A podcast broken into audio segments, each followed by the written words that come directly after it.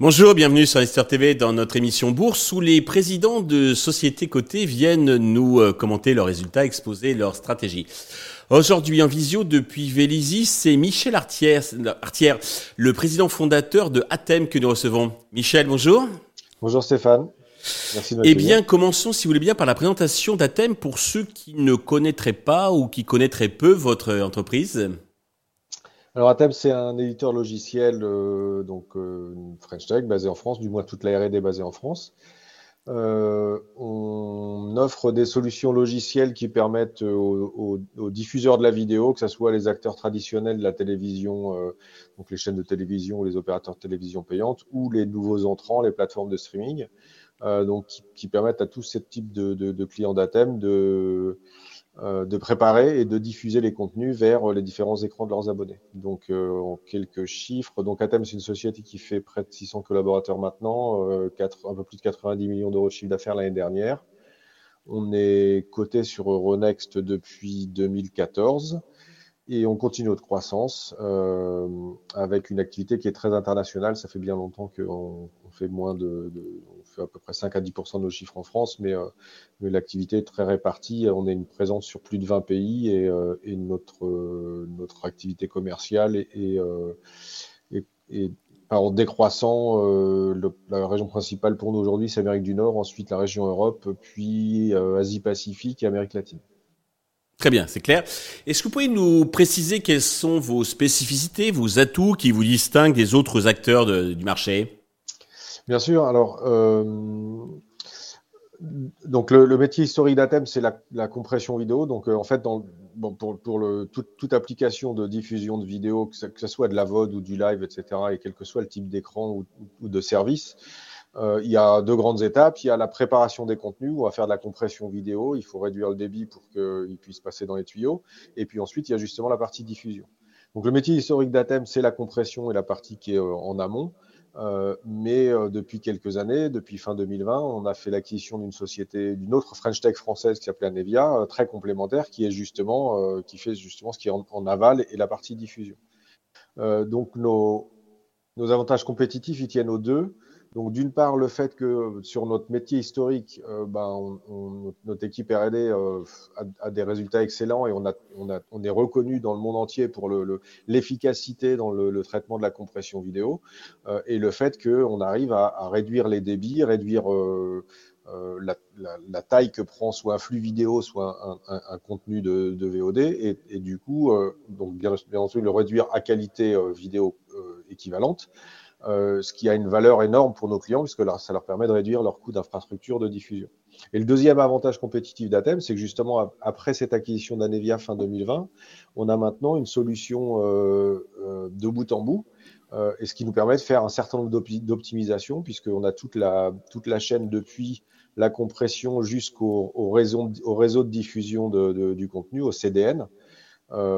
ça permet de faire des optimisations, par exemple, d'optimiser la latence. Donc c'est très important évidemment pour un service de streaming d'avoir une très basse latence.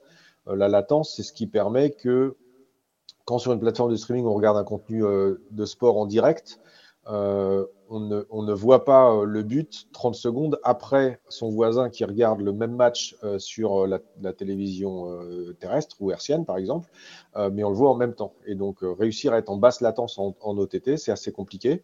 on y arrive. il y a, on a de nombreux clients qui utilisent la techno d'Athème pour, pour cette OTT basse latence. Voilà. Donc, c'est un exemple, il y en a d'autres, mais le fait qu'on ait effectivement tout depuis la compression jusqu'au réseau de diffusion, ça permet de faire des tas d'optimisations et, qui permettent de finalement d'améliorer la qualité d'expérience. Euh, donc évidemment, ce qui, permet d'aller gagner des nouveaux abonnés, tout en réduisant euh, le coût de la diffusion. Euh, et le coût de la diffusion, c'est aussi l'empreinte carbone du service de streaming. Très bien. Il y a quelques semaines, vous avez publié votre chiffre d'affaires pour le premier trimestre. Dans les grandes lignes, qu'est-ce qu'il faut retenir de cette euh, publication? Euh, ben, on a fait un bon début d'année. Euh, on a réussi sur le premier trimestre à faire 38% de croissance comparé en T1 au T1, 34% en, taux de change constant. donc très bon un très bon début d'année, forte croissance, notamment avec notamment aux États-Unis, donc qui tire la croissance sur le premier trimestre. bon, généralement et en tout cas si on regarde sur les dernières années, c'est assez exceptionnel que, que qu'une des quatre régions ne soit pas en croissance. Normalement, euh, toutes les régions, les quatre régions de business d'Athènes sont en croissance tous les ans euh, sur une année complète. Alors, sur un trimestre, là, il y, a, y, a, y, a, y a, un peu moins de granularité, donc on peut avoir des, des, effets assez spectaculaires. Là, pour le premier trimestre, les États-Unis sont en croissance de plus de 100%. Euh, voilà, donc euh, très bon début d'année et, euh, et, ce qui au moins nous conforte sur le fait que on, on on est bien parti pour tenir la, guidance, notre objectif de cette année, qui est une, croissance au-delà de 10%, ce qu'on fait tous les ans depuis bien longtemps. Alors justement, quelle, est la stratégie, quels sont les enjeux pour les, prochains mois, les mois qui viennent?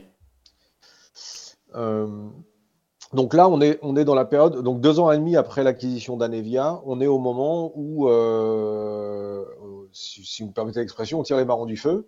Euh, donc, euh, le, la promesse d'une acquisition comme ça, technologique, quand une boîte acquiert une autre société qui a des, des technos et des logiciels complémentaires, mais qui était plus petite, évidemment, la promesse, c'est euh, de réussir à faire du cross-selling et à revendre massivement la techno de cette société Anevia sur la base installée des clients d'Atem. Donc ça, c'est en train de se passer aujourd'hui.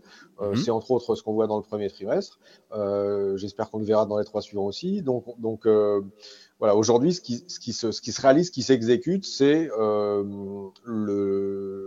l'intégration réussie euh, de, de, de, la complémentarité évidente qui, qui existait entre Atem et Anevia, entre les solutions de tête de réseau, de compression vidéo et les solutions de diffusion.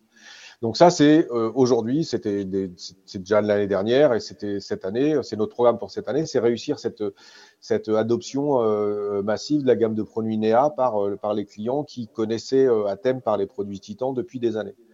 le coup d'après, on commence à déjà le préparer, puisqu'on a créé au début de, au début de l'année dernière, on a, on a créé un, un, comité consultatif stratégique avec des, des experts euh, euh, de, des directions techniques de, de, nos clients euh, européens ou internationaux. Et avec ces gens-là, on réalise deux ou trois fois par an des, des sessions de, de brainstorming durant lesquelles on, on regarde le, la transformation qui est en train de s'opérer dans, dans, notre industrie, qui est induite en fait par les changements des modes de consommation, qui notamment sont très générationnels.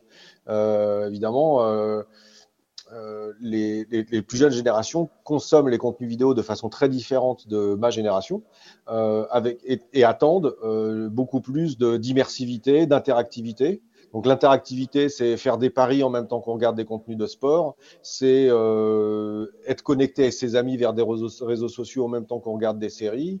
Euh, L'immersivité, ben, on a vu euh, aujourd'hui, il y a des annonces. Euh, Apple lance ses lunettes de réalité augmentée, réalité virtuelle. On va voir ce monde-là changer beaucoup et donc euh, on commence à, à, se préparer chez Atem à offrir à nos clients les moyens au-delà de la, technologie de streaming vidéo, d'amener euh, une expérience plus euh, immersive et interactive euh, à, leur, à, leur, plus jeune génération d'abonnés ou d'abonnés cibles, donc avec des tas de choses qui vont permettre d'avoir un, engagement différent, consommer un contenu sportif de façon très différente, euh, avec de, la, réalité augmentée euh, et, toutes ces technologies. Donc, euh, bah, ça, c'est le coup d'après qu'on est en train de préparer et qui se fera certainement à la fois par de la croissance organique et par d'autres acquisitions à venir. Croissance externe, parfait. Euh, pour conclure, euh, Michel, alors le titre est en repli d'une trentaine de pourcents sur un an. Avez-vous un message euh, particulier à destination de tous les actionnaires, les investisseurs qui nous regardent? Euh, bah, moi, j'ai pas de conseil à donner. Hein.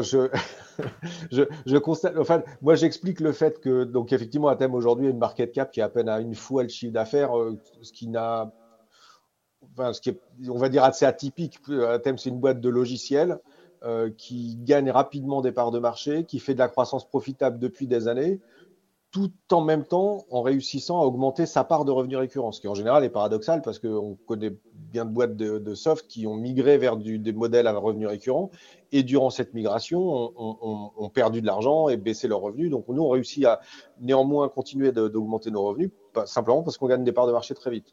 Donc je crois que euh, euh, il, est certain que euh, quand on va démontrer le potentiel euh, de, cette transformation de business model, et donc pour l'instant on est, on est pile sur notre feuille de route, notre, notre, guideline, nos objectifs financiers qu'on a fixés début 2021 en termes de croissance, en termes de profitabilité et en termes d'augmentation de la part de revenus récurrents annuels. Euh, pour l'instant, on est parfaitement dans les clous. ça, ça nous amène, compte tenu de notre modèle de croissance, avoir la profitabilité augmentée de façon euh, euh, significative à partir de l'année prochaine, euh, puisque à partir de cette année à peu près, le, revenu récurrent dépasse 50% de la, base de coûts d'ATEM, donc ce qui constitue ce que j'appelle, ce que j'ai l'habitude d'appeler une, assurance vie assez, assez solide. donc voilà, pour ma part, moi je suis bien convaincu que euh, une valorisation à une fois le chiffre d'affaires pour une boîte comme Athème aujourd'hui, ça n'a pas de sens. Euh, je pense qu'on était très bien euh, payé sur le marché il y a 4 ans quand on était valorisé à 4 fois notre chiffre d'affaires. Mais aujourd'hui, c'est sûr que c'est une, une, pépite qui est largement sous-valorisée de, de la French Tech à Paris.